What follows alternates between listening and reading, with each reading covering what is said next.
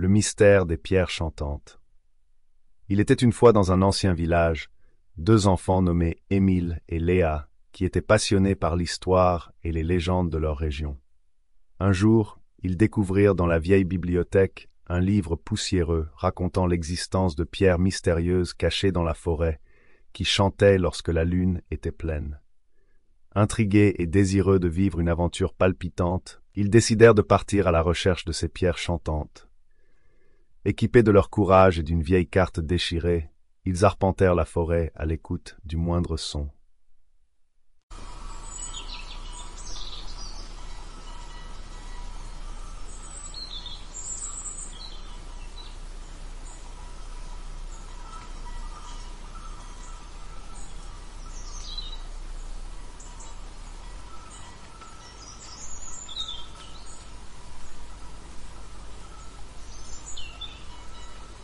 Les oiseaux gazouillaient et les branches craquaient sous leurs pas, tandis qu'ils progressaient entre les arbres centenaires.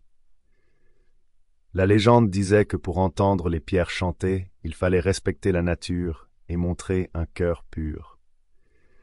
Émile et Léa aidèrent des animaux en détresse et ramassèrent les déchets qu'ils trouvaient sur leur chemin, prouvant leur respect pour la forêt.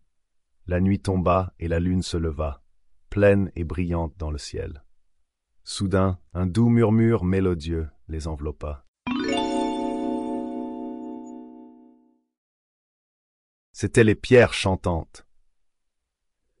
Les pierres scintillaient d'une lueur douce, et les enfants écoutèrent les anciennes histoires que les pierres semblaient leur raconter, parlant de l'époque où les chevaliers défendaient ces terres.